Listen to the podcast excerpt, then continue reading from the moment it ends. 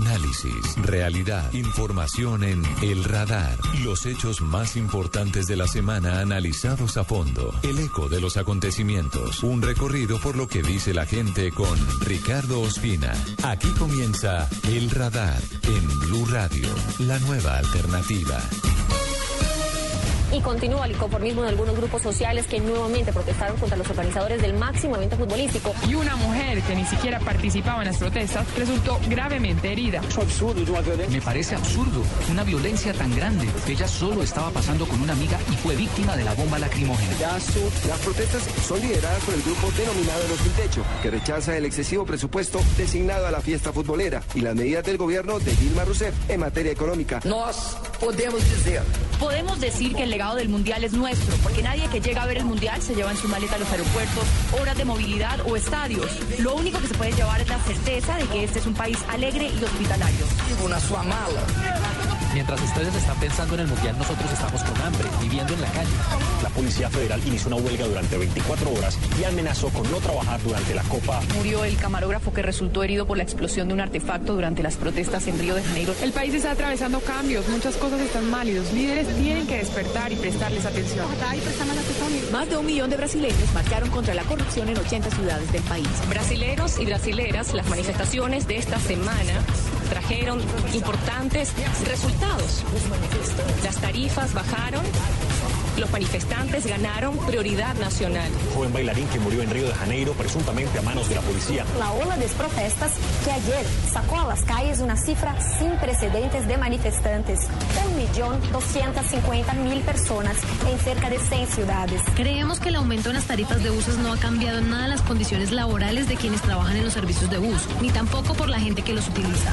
Nueva huelga. Esta vez en Sao Paulo, los conductores de buses estacionaron sus vehículos en medio de las principales avenidas de la ciudad. La FIFA asegura que la mayoría de los brasileños quiere la Copa del Mundo, algo que según el organismo se refleja en la solicitud, hasta ahora, de más de 11 millones de entradas, una cifra inédita en la historia del torneo. Vamos a trabajar en 12 ciudades desde aquí en Brasil. No hay ninguna posibilidad que salga alguna de esas ciudades en la lista. Repito, tendremos 12 sedes y un calendario como lo hemos tenido desde el día 1. 25% de los extranjeros que iban para Brasil están preocupados con el movimiento y me parece que ya cancelaron ahí. Esta es una gran pérdida para el país. En la ciudad de Belén, manifestantes que protestaban por las altas tarifas de bus atacaron la galería donde se exhibía la Copa del Mundo. Más de 50 manifestantes en la cancha, algunos dando grafitis en los que se lee Copa del Mundo para qué, o menos Copa más salud y educación. FIFA, vete a tu casa. Soy la presidenta de todos los brasileros y brasileras de los que se manifiestan y de los que no se manifiestan. El mensaje dentro de las calles es pacífico y democrático. Reivindica la lucha sistemática. A los manifestantes es inaceptable que el gobierno destine 15 mil millones de dólares en la construcción de estadios, mientras la salud y la educación, según ellos, siguen siendo tareas pendientes. Las manifestaciones hacen parte de un calendario de protestas que los movimientos pretenden mantener durante el Mundial que se iniciará el próximo 12 de junio. Para no confundir la corrupción en la política, los ladrones que robaron para hacer los estadios con los jugadores con la selección brasileña que solo hacen promoción de Brasil. Los jugadores también se encontraron con manifestaciones cuando arribaron al centro de entrenamiento en Teresópolis, donde se hospedarán durante la Copa. Una protesta de maestros de la enseñanza pública acercó su autobús en las proximidades del aeropuerto de Río de Janeiro al grito de un educador vale más que Neymar. Así lo detectó el radar en Blue Radio.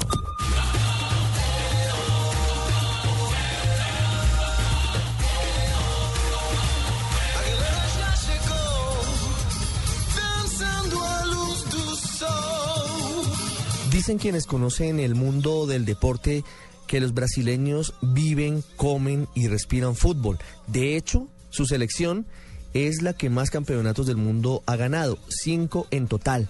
En ese país ha nacido seguramente el mejor futbolista de todos los tiempos, Edson Arantes do Nascimento Pelé, y es el escenario de la Copa Mundial que comenzará en eh, cuatro días exactamente en ese territorio. Pero más allá de lo deportivo, que tiene los ojos de todo el planeta sobre las 12 sedes y sobre los estadios y cada uno de los puntos turísticos, hay una problemática muy seria para los 201 millones de brasileños que decidieron desde hace varios años, así cerca de una década, dar un timonazo en sus asuntos políticos. Decidieron primero elegir como presidente a Luis Ignacio Lula da Silva, un hombre que durante toda su vida fue representante del sindicalismo y de la izquierda, y luego su sucesora es integrante del mismo grupo político, Dilma Rousseff, que ha tenido que afrontar en los últimos meses una serie de protestas de varios sectores que consideran que ese país debe avanzar mucho más hacia el mundo desarrollado y para ello quieren evitar que se gasten miles de millones de dólares en una competencia como el Mundial de Fútbol para que haya mayor inversión social y mejor calidad de vida para cada uno de los brasileños. Hoy hablaremos de esa parte de Brasil de las huelgas, de las manifestaciones que hoy siguen en varias partes de ese país y de cómo se ve la situación a pocos días del comienzo del Mundial desde los ojos de los latinoamericanos.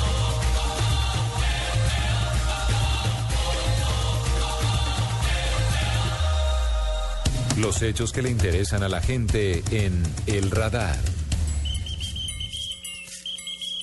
Brasil es el escenario de la noticia más importante del mundo no solamente en este momento, sino desde hace varios meses, es escenario desde el próximo jueves de la Copa Mundial de Fútbol. Pero además de ser escenario por la competencia más importante del deporte en todo el planeta, ha sido epicentro de múltiples protestas desde hace varios meses. Y una de ellas que se ha presentado en estos días tiene como epicentro una de las ciudades más grandes de Brasil, que de hecho es una de las sedes de la Copa Mundial de Fútbol. Estamos hablando de la ciudad de Sao Paulo. Por eso hemos llamado hoy en el radar Autiño Dumelo. Él es el presidente del Sindicato de Trabajadores del Metro de Sao Paulo, que han comenzado una protesta en esa ciudad. Señor de Melo, gracias por estar con nosotros. Quiero preguntarle por qué la protesta, por qué las manifestaciones. Então, a nossa greve dos metroviários, dos trabalhadores do metro de São Paulo, é exatamente por reivindicações salariais e por melhorias de condições de trabalho. O governo aqui de São Paulo até agora não avançou nas negociações e, nesse sentido, nós fomos para a greve.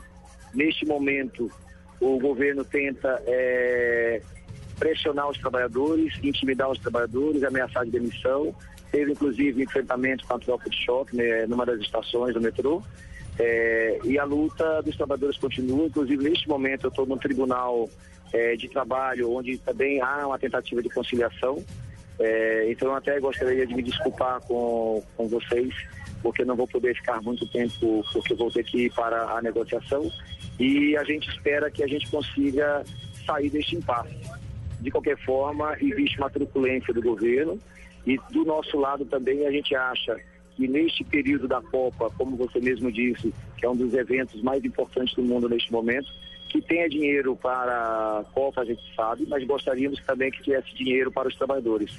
Tanto é que na nossa campanha salarial nós usamos um colete, não sei se vocês usam essa expressão é, na Colômbia, colete, mas de qualquer forma é um, um avental para usar na, na, campanha, onde nós queremos o transporte padrão FIFA. Claro. Ou seja, se tem dinheiro para a Copa, gostaríamos que tivesse dinheiro para o trabalhador, para o transporte, porque nós entendemos que essa é uma das prioridades que debería ser una de las prioridades del gobierno. Señor de Melo, permítame, hago una traducción rápida para los oyentes y ya le formulo la siguiente pregunta que tengo para usted. Nos comenta el señor de Melo, el presidente del Sindicato de Trabajadores del Metro de Sao Paulo, que están en huelga, están en parálisis porque tienen reivindicaciones salariales, quieren que les aumenten el salario, dicen que han sido víctimas de presiones por parte de algunos representantes del gobierno y el punto fundamental, que si hay dinero para formar y para haber organizado la Copa Mundial de Fútbol, que cuesta miles de millones de dólares, ¿por qué no hay dinero para mejorar los sueldos de los trabajadores? Le quiero hacer otra pregunta, señor de Melo, y es ¿Cuáles son las consecuencias para la ciudad de Sao Paulo de el paro que ha comenzado el grupo de trabajadores del metro? Hay grandes trancones, eh, hay tráfico pesado, ¿cómo se moviliza la gente? ¿Cuál es la realidad el día de hoy en Sao Paulo, a cinco días del inicio de la Copa del Mundo? É, neste momento, a sensação que nós temos no Brasil é que a Copa é uma Copa muito diferente.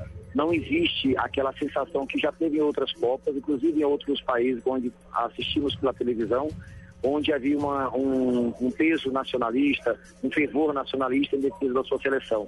Hoje, existe um sentimento, obviamente, de, de defender, de torcer pelo seu time, pela seleção brasileira, porém, há uma sensação de que vale mais a pena lutar pelo salário, vale mais a pena lutar pela redução da tarifa, vale mais a pena lutar por moradia e educação.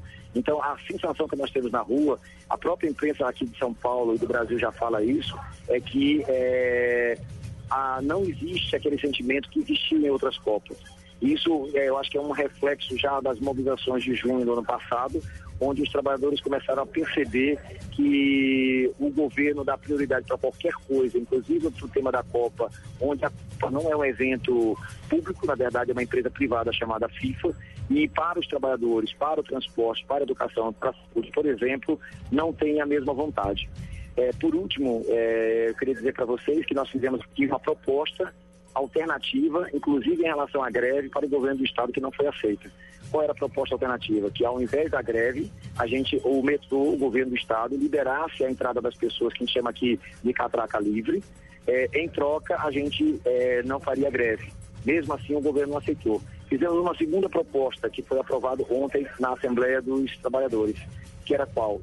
A gente também aceitaria é, voltar ao trabalho, tivesse a catraca livre e ainda descontasse um dia do trabalhador para tentar é, que houvesse uma negociação. Mesmo assim, o governo não aceitou. Então, a disposição dos trabalhadores de negociar foi posta.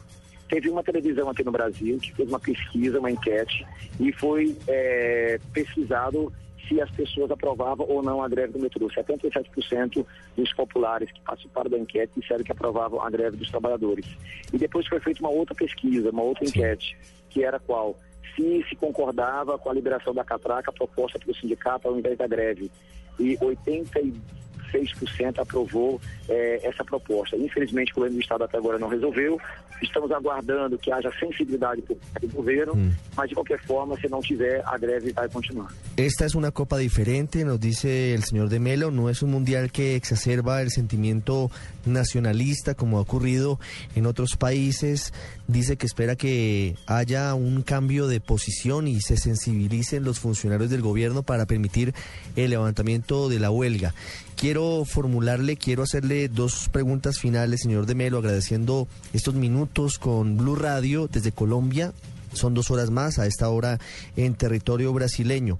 La primera pregunta es, ¿cuántas personas están participando de la huelga de los trabajadores del metro de Sao Paulo? Sim, nós somos 9.800 trabalhadores, nós estamos mais ou menos com mais de, é, mais ou menos uns 9 mil trabalhadores em greve. Muchas gracias, señor de Melo. Obrigado. Obrigado. Usted está en el radar en Blue Radio. Copa do Mundo de 2014. Bem-vindo ao Brasil. Desculpe, Neymar, mas nesta Copa eu não torço por vocês. Enquanto a FIFA se preocupa com padrões, somos guiados por ladrões que jogam sujo pra ganhar. Desculpe, Neymar. Vimi Rico es una estudiante colombiana que vive en Río de Janeiro, una de las ciudades más importantes de Brasil. Ella nos cuenta que a pesar de que es el país seguramente con mayor cantidad de aficionados al fútbol en el mundo, la Copa de la FIFA no ha despertado fervor ni pasión como todos esperaban. Y además nos revela la indignación que tienen muchos brasileños por el uso desmedido de recursos que deberían ser para inversiones sociales en estadios y en infraestructura para los turistas. En el Mundial yo tenía, digamos, el promedio de vivir a Brasil hace un año. Yo creo que es como una idea estándar, ¿no?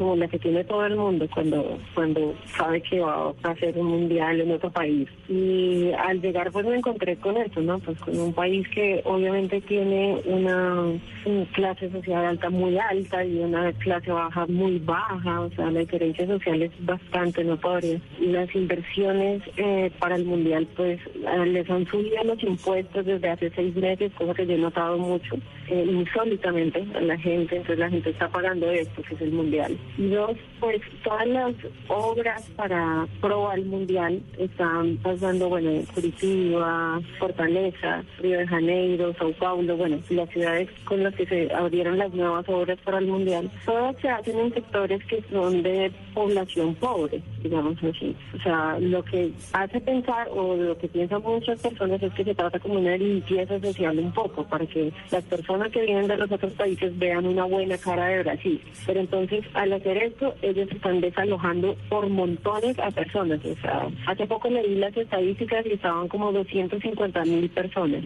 desalojadas y uno ya las ve en las calles, por lo menos aquí en Sao Paulo que hay personas en parques, quedándose afuera de- en las carpas con carteles manifestando y etcétera.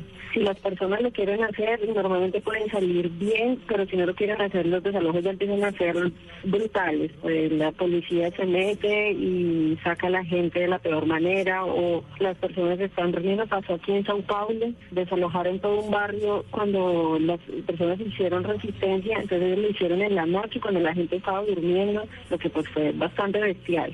Sao Paulo es una ciudad bastante costosa, Brasil en general. Ahora lo que está pasando es que no están pagando a los funcionarios tal como debe ser, no hacen las obras que se supone tenían que hacer dentro de- del transporte público y no han mejorado la situación de los funcionarios. Y por eso ellos están ahora haciendo la protesta. La corrupción en este país es muy evidente, pues, o sea, también hay unas cosas absurdas eh, de los cobros de universidades privadas o colegios privados dentro de, Brasil entero. Hay zonas de Brasil donde no hay educación también, donde es muy difícil encontrar colegios, eh, esta clase de, de facilidades. Pero lo que pasa es que no se incentiva tanto la, el estudio como la posibilidad de trabajo. Entonces las personas trabajan más que estudiar. Muchas personas solo trabajan, no estudian. Curiosamente, con todo y que este es el, el momento de- del mundial y que se está haciendo en Brasil, no es tanto la euforia de las personas. O sea, que normalmente las calles son mucho más, eh, no sé, agitadas al respecto. Están con publicidad todo el tiempo, todo está en verde y amarillo. Pero ahora lo que, lo que se ve más en las calles son pancartas de oposición. Se ven muchos grafitis muy ingeniosos, muy buenos, pero muchos de oposición, muchísimos. En general hay un disgusto. O sea, el pueblo, claro, a pesar de que la cultura del fútbol acá es muy fuerte, está siendo muy consciente de, eso, de lo que ha llevado la Copa en sí, la cantidad de desalojos, lo que la, acentuar más la pobreza en un país que tiene una pobreza bastante fuerte, pues, la desigualdad es fuerte. Justamente ahora viajo a Argentina porque no quiero estar en la época del mundial, que está bastante pesado y pues no comparto muchas de las cosas como están pasando. Y pues ya, o sea, me llamaba la atención mucho el país en sí. En realidad son personas maravillosas, muy cálidas, pero pero hay muchas desigualdades sociales. O sea, todo se invierte en pro a la copa y todo es como una fachada para los extranjeros, para las personas que van a ir a ver al mundial. El gobierno trata de mostrar esa buena cara de Brasil, pero está ocultando de la manera, digamos, más horrible las desigualdades, la pobreza, la falta de, de educación y etcétera que tiene este país. Temos estádios lindos e monumentais, enquanto escolas e hospitais estão à beira de ruir. Paveira eu vi um abismo entre Brasis. Ya regresamos a El Radar en Blue Radio. El Mundial en Blue Radio se vive con fibra óptica de ETV. Simplemente emocionante. Allianz, contigo de la A a la Z. Aspirina efervescente. Coca-Cola. LG, porque con LG todo es posible. Colombina, el sabor es infinito. Chicles y mentas X-Time. Frescura para estar así de cerca. Blue Radio es la radio del Mundial. Blue Radio, la nueva alternativa. En un bus, si tu teléfono tiene internet, le expresas tus pensamientos al mundo en Twitter. Si se te acaba el internet, se los cuentas a la señora que se te durmió en el hombro. Mejor disfruta un día más de conexión. Hoy es día de internet Tigo. Compra ya cualquier paquete día a través del asterisco 111 numeral o en cualquiera de nuestros puntos de recarga y recibe completamente gratis un día adicional. Sonríe, tienes Tigo. Aplican condiciones y restricciones. Mayor información en www.tigo.co. El balón, los jugadores, el público, el mundo. Todo está listo. Comienza la Copa Mundial Brasil 2014 este 12 de junio. Blue Radio en la inauguración del Mundial de Fútbol. En una presentación de Internet Une te trae en vivo los 64 partidos de la Copa Mundial de la FIFA. Águila, amor por nuestra selección. Sonríe, tienes Tigo. Home Center, la casa oficial de la Selección Colombia. 4G LTE de Une, el primer 4G de Colombia. Blue Radio, la radio del Mundial. Volvemos con El Radar en Blue Radio. Franco acaba de morir. Su cadáver está aún expuesto en la capilla ardiente del Palacio Real. Pero el luto oficial se levanta para que el sucesor de Franco sea proclamado rey de España. El príncipe don Juan Carlos de Borbón y Borbón prestará juramento y será proclamado rey por las Cortes Españolas. Juro por Dios y sobre los santos evangelios cumplir y hacer cumplir las leyes fundamentales del reino y guardar lealtad a los principios que informan el movimiento nacional. En nombre de las Cortes Españolas y del Consejo del Reino, manifestamos a la nación española que queda proclamado Rey de España, don Juan Carlos de Borbón y Borbón, que reinará con el nombre de Juan Carlos I. Desde la emoción en el recuerdo a Franco, ¡viva el Rey! ¡Viva, ¡Viva España! Todas las miradas se posan en ese instante sobre don Juan Carlos de Borbón, tratando de escrutar sus intenciones políticas para un futuro del que solo se sabe una cosa, que será difícil. El rey Juan Carlos fue el motor de un cambio profundo en España. Él impulsó la transición de la monarquía dictatorial a la democracia en ese país. Ese es quizás su legado más grande. La mayoría de los españoles han sido muy favorables a don Juan Carlos hasta que se han producido una serie de escándalos en la vida pública, ¿no? Por primera vez el rey asignó un sueldo a la reina y otro a la princesa de Asturias, que hasta ahora solo recibían una asignación por concepto de gastos de representación. El juez del llamado caso Nos, que empezó en el 2010, citó a declarar a la infanta Cristina en calidad de imputada al encontrar indicios de que ella conoció los movimientos de su esposo, Iñaki Urdangarín, investigado por presunta corrupción. Lo siento mucho, me he equivocado y no volverá a ocurrir. Su Majestad el Rey Don Juan Carlos acaba de comunicarme su voluntad de renunciar al trono y abrir el proceso sucesorio. He decidido poner fin a mi reinado y abdicar la corona de España. Yo espero que en un plazo muy breve las Cortes españolas puedan proceder a la proclamación como rey de España del que hoy es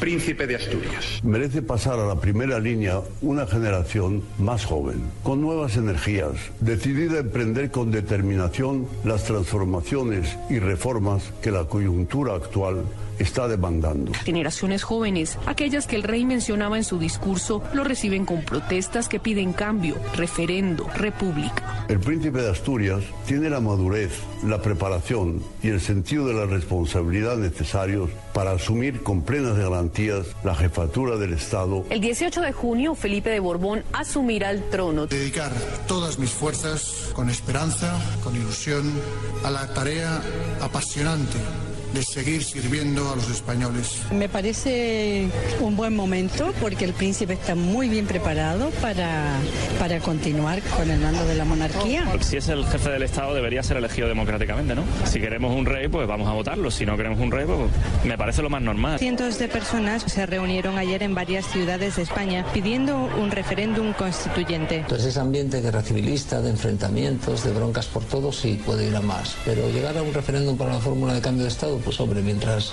desde luego en esta legislatura no creo.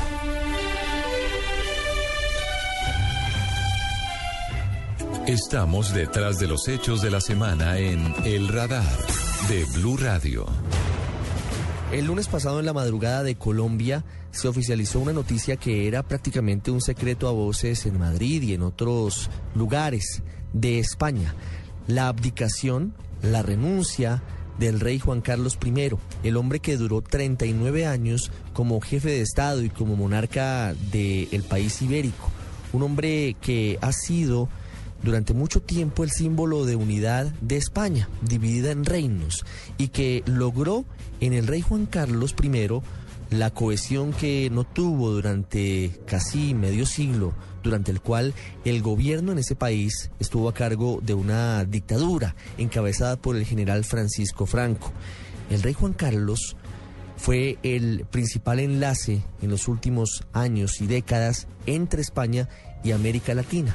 Un hombre muy cercano a los eh, presidentes a los dirigentes políticos y económicos de nuestra América que estuvo envuelto en muchos escándalos, sobre todo por situaciones relacionadas con la posibilidad de varios deslices en su vida sentimental y la caza de animales como elefantes en países lejanos, además del cuestionamiento por el uso excesivo de recursos de los españoles. Hoy queremos conocer qué pasó después de la renuncia de la abdicación del rey Juan Carlos I, qué ha significado esto para los españoles y también queremos mirar un panorama de lo que sucede en otros lugares de Europa, en donde sigue abierta la misma pregunta y es clave también en España. ¿Se están acabando esos modelos monárquicos? En España hay protestas porque muchos dicen que debe avanzarse hacia una república y terminar con ese modelo de gobierno. Vamos a continuación con esos informes y detalles en el radar. Los hechos que le interesan a la gente en El Radar. Vamos inicialmente a Madrid. Silvia Carrasco, periodista de Blue Radio, nos cuenta cuál es la realidad de la realeza española luego del anuncio de don Juan Carlos I el lunes pasado de abdicar para dejar el trono en manos de su hijo que ahora será el rey Felipe VI. He decidido poner fin a mi reinado y abdicar la corona de España. Son las palabras del rey Juan Carlos I que han dado un vuelco a la historia de España. Hacía 144 años que los españoles no escuchaban renunciar a un monarca. Solo ha habido siete sucesiones de padres a hijos en su historia. El resto ha sido derrocado y han huido al exilio. Ahora hay un heredero que se ha preparado 46 años para el cargo. El príncipe de Asturias tiene la madurez, la preparación y el sentido de la responsabilidad necesarios para asumir con plenas garantías la jefatura del Estado y abrir una nueva etapa de esperanza en la que se combinen la experiencia adquirida y el impulso de una nueva generación.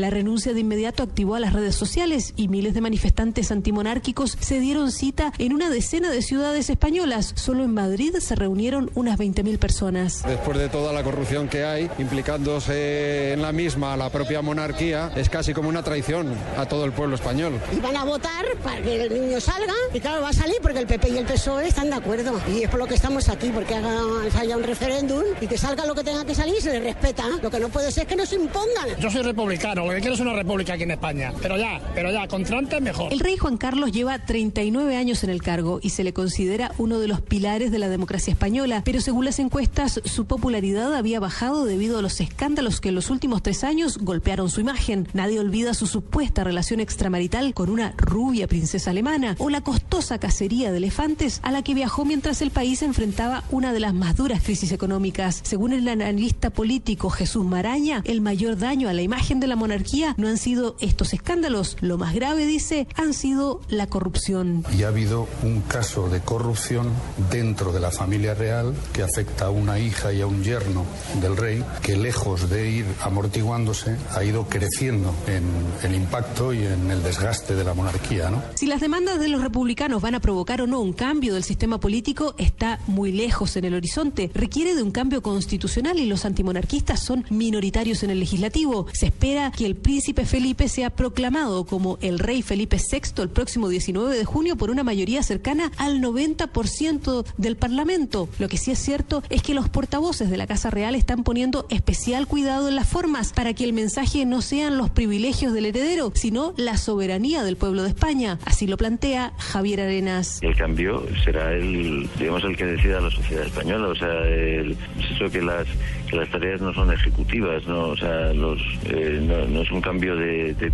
políticas, digamos, porque eso marcan los gobiernos de turno y la composición del Parlamento. Hay un énfasis en las capacidades del nuevo monarca. Carmen Iglesias, profesora del príncipe, lo describe con especiales capacidades cuando cuenta su experiencia con el Felipe estudiante. Me encontré con un joven, como digo, con inteligencia y curiosidad y sobre todo con una persona eh, verdaderamente afectiva y muy, ¿no? Positiva, eso que llamamos hoy inteligencia emocional y que es la formación del carácter. Una persona de gran serenidad, con criterio, con ganas de aprender, con empatía para ponerse en el lugar del otro. Resulta evidente que ante el debate abierto sobre la continuidad de la monarquía y la profunda crisis económica, el nuevo monarca no quiera alterar más los ánimos. Se ha previsto que la ceremonia de proclamación sea un acto laico, nada de misas, solemne y de mucha sobriedad. No habrá invitados extranjeros, ni jefes de Estado o de gobierno, ni otras casas reales. Además, una vez retirado, Juan Carlos no recibirá una asignación económica especial, solo lo que el nuevo rey disponga del actual presupuesto de la Casa Real. El objetivo del proceso, según la historiadora Carmen Iglesias, es la de crear una nueva ilusión. La autoridad,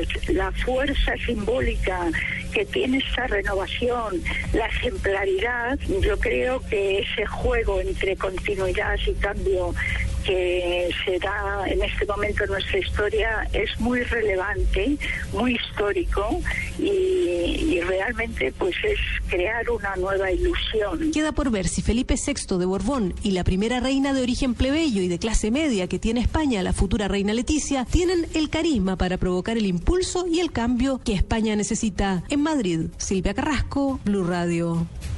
Pero no solamente en España se mantiene vigente la realeza, también en Bélgica, en Dinamarca, en Holanda, en Liechtenstein, así como en Luxemburgo, en Mónaco, en Noruega, en el Reino Unido y en Suecia. En otras latitudes, como en Arabia, Marruecos, Jordania, Corea y Japón, también existe la figura del rey, pero su figura y funciones son diferentes. Fabián Martínez nos cuenta más sobre la realeza hoy en el mundo.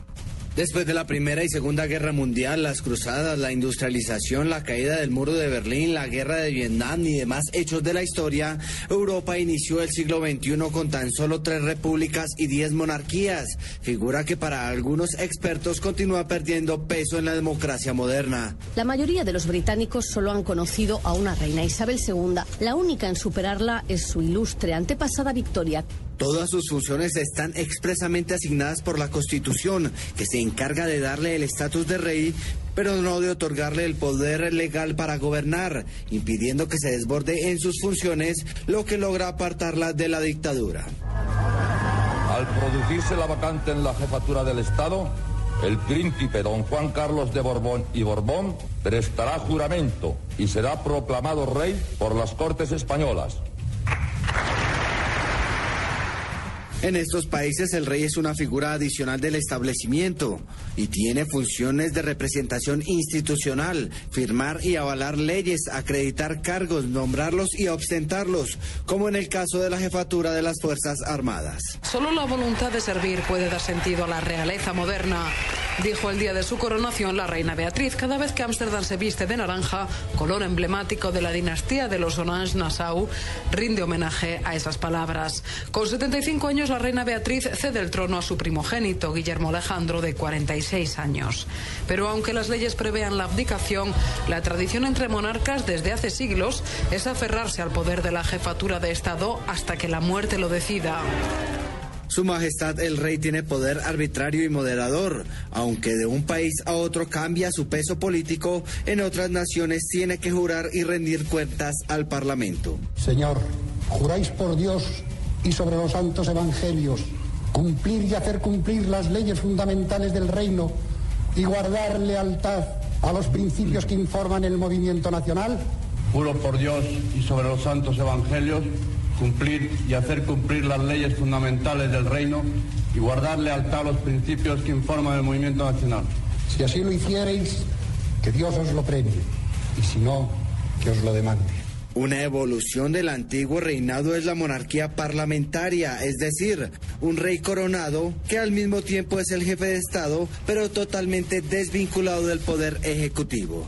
De allí la frase, el rey reina, pero no gobierna. Mi gobierno garantizará la seguridad, buen gobierno y desarrollo de los territorios de ultramar, incluso con la protección del derecho de los isleños de las Falklands y los gibraltareños a determinar su futuro político.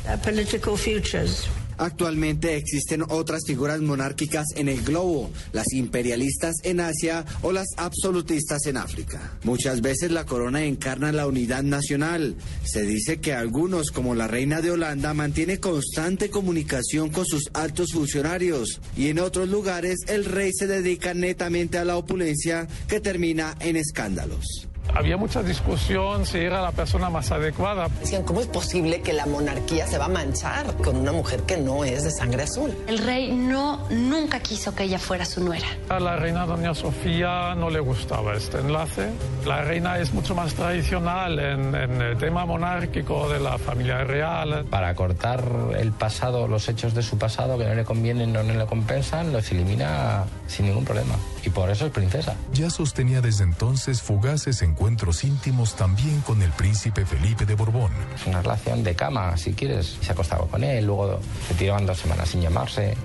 A pesar de ello, en ninguna de las actuales monarquías existe el poder político para que esta figura desaparezca de la actual geopolítica. Quiero lo mejor para España, a la que he dedicado mi vida entera y a cuyo servicio he puesto todas mis capacidades, mi ilusión y mi trabajo. Mi hijo Felipe, heredero de la corona, encarna la estabilidad, que es seña de identidad de la institución monárquica. Fabián Martínez Pérez, Blue Radio. En El Radar no olvidamos a Buenaventura.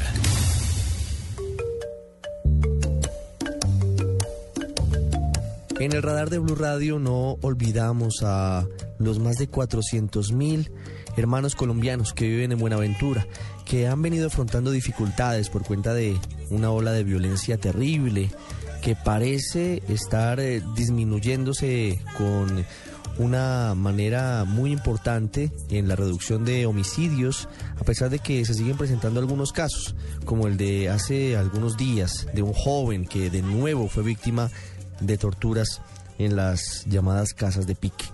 Hemos llamado hoy al coronel Miguel Correa, el comandante de la policía en el puerto, para que nos diga cómo están las cosas hoy, si han cambiado frente a lo que se generó hace algunas semanas, meses, cuando se hizo la alerta internacional incluso frente a la terrible oleada violenta en esta zona del suroccidente de nuestro país. Coronel Correa, buenas tardes. Sí, muy buenas tardes para usted y para todos los oyentes. Sí, precisamente eh, usted hace una radiografía eh, rápida, ligera de lo que estaba sucediendo en Buenaventura eh, y lo que está ocurriendo ahorita, ahorita eh, en Buenaventura. Bueno, yo diría, eh, sí, esto se generó unas, alerma, unas alertas a nivel nacional e internacional, todos los ojos de organizaciones, ONG, defensorías de derechos humanos, etcétera, por varias circunstancias. Teníamos con una oleada desde diciembre del año pasado eh, delincuencia, de homicidios. Sin embargo, desde diciembre, desde noviembre del año pasado también la policía venía con una acción de respuesta importante de unas capturas, que esas capturas que se dieron no fueron eh, por obra y gracia o, o, no fueron en fragancia, fueron por una trayectoria de investigación de meses atrás por nuestra dirección de, de policía judicial desde Bogotá, la DIGIN lo cual en noviembre, de finales de noviembre se hicieron 33 capturas, ahí es donde empieza la ofensiva de la Policía Nacional contra estas dos bandas criminales que criminal y delincuencial Coronel, están enquistadas en Buenaventura. ¿Cuáles son esas bandas? ¿Cuáles son esas bandas? Aquí nos encontramos, eh, históricamente nosotros eh, vemos que aquí Buenaventura inicialmente fue sitiado por el Frente 30 en la FARC, después fueron los paramilitares, después aquí se inquistó como propiedad de aquí la empresa, la banda delincuencial, la empresa que es oriunda de, de, de, Buenaventura. Sin embargo, con golpes fuertes de la fuerza pública se desestabilizó y ahí cuando se permiten o cuando aprovechan mejor el, eh, los urabeños, mal llamados urabeños hoy en día, el clan Úsuga.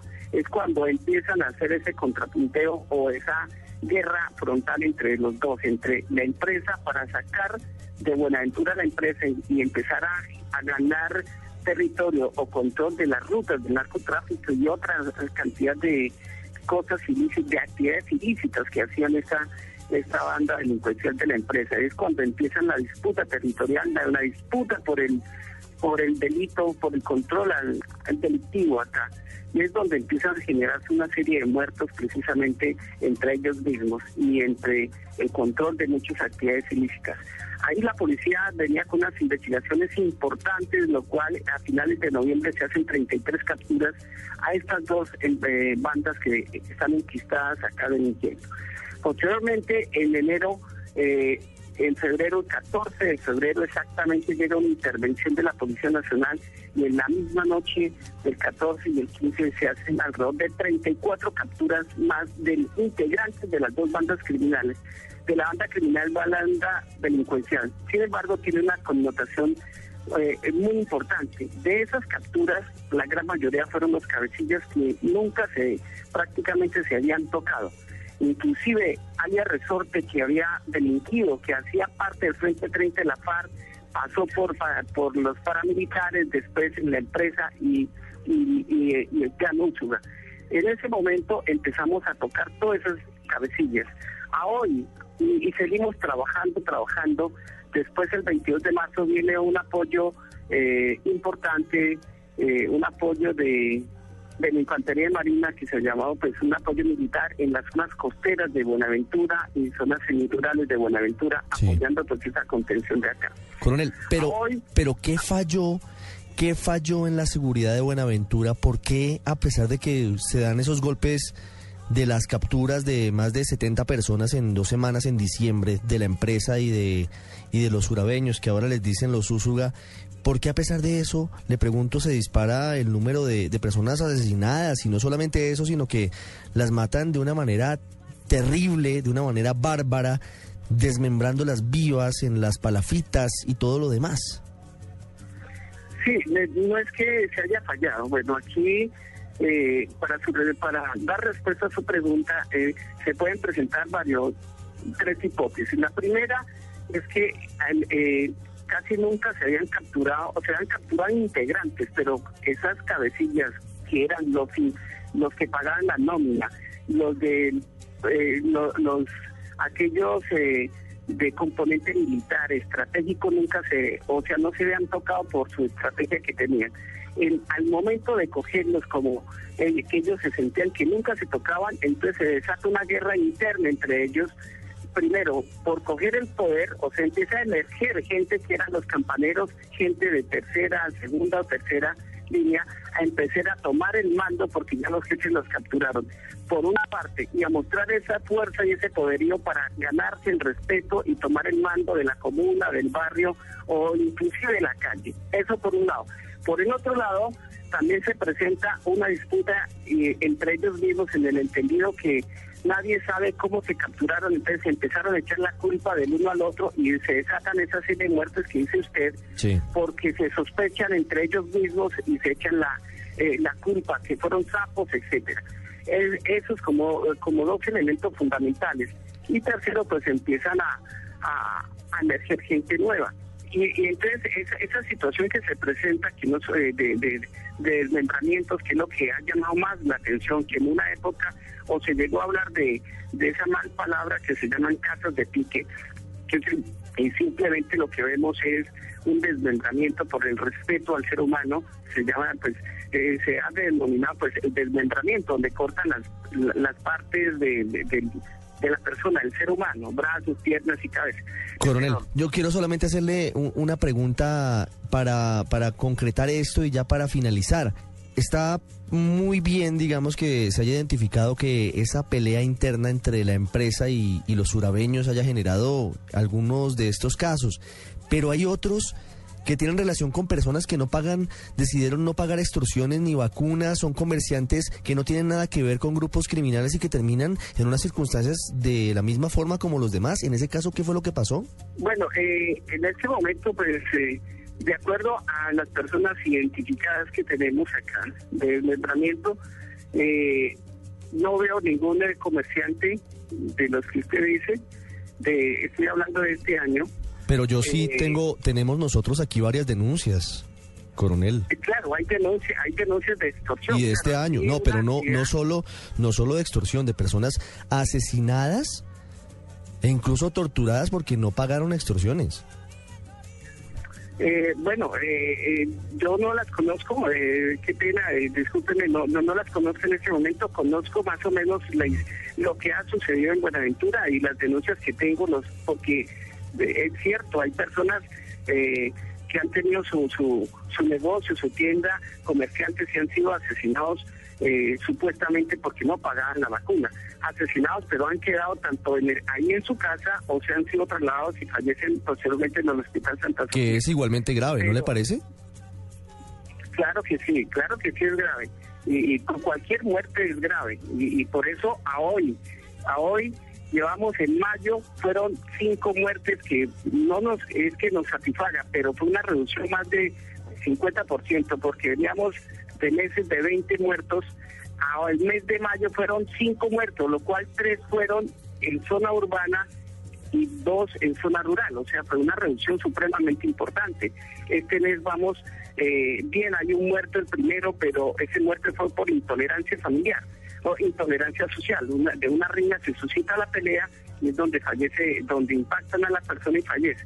O sea, la problemática que existía o que aún puede existir, porque seguimos trabajando, esto no se ha terminado, esto eh, seguimos trabajando, la cantidad de personas capturadas, y permítame darle este dato, 184 han capturados este año de las dos bandas, de los cuales 105 pertenecen al clan Usuga y 79 a la banda de la empresa.